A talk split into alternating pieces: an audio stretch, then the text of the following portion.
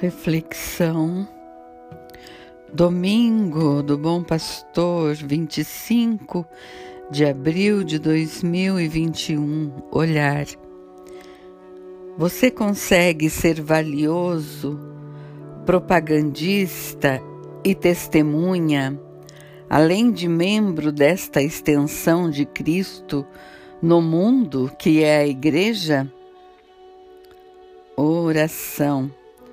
Senhor, ainda que eu passe pelo vale da morte, nenhum mal temerei, porque tu estás comigo.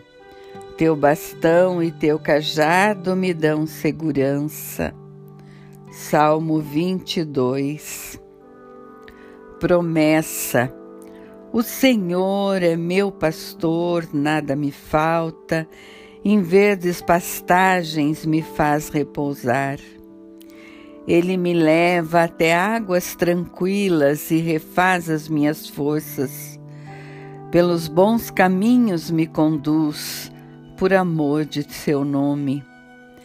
Graça e ventura me seguirão todos os dias da minha vida, e habitarei na casa do Senhor enquanto durarem os meus dias. Salmo 22 Convicção A alegoria do pastor reflete diretamente a pessoa e a missão de Jesus. Parte de dados comuns, mas encontramos na alegoria particulares que se aplicam só a Jesus. Nem todos os pastores dão a vida pelas ovelhas, nem são obrigados a fazê-lo. Em primeiro lugar está a vida do pastor. Das ovelhas tira o bem-estar para si e sua família. Também o pastor não deve introduzir no redil ovelhas que não são suas. Jesus é diferente porque é pastor e porta. Não apenas é aquele que dá a vida, mas é também o caminho pelo qual se pode entrar na vida.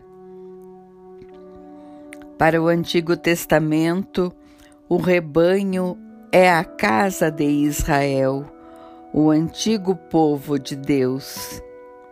Para João, o rebanho continua a ser Israel, mas com uma diferença notável. Nem todas as ovelhas que estão no rebanho pertencem ao rebanho. Estabeleceu-se um novo princípio de pertença. Pertencem ao rebanho as ovelhas que o escutam é um princípio de mútua pertença, verdadeira comunhão entre pastor e ovelhas.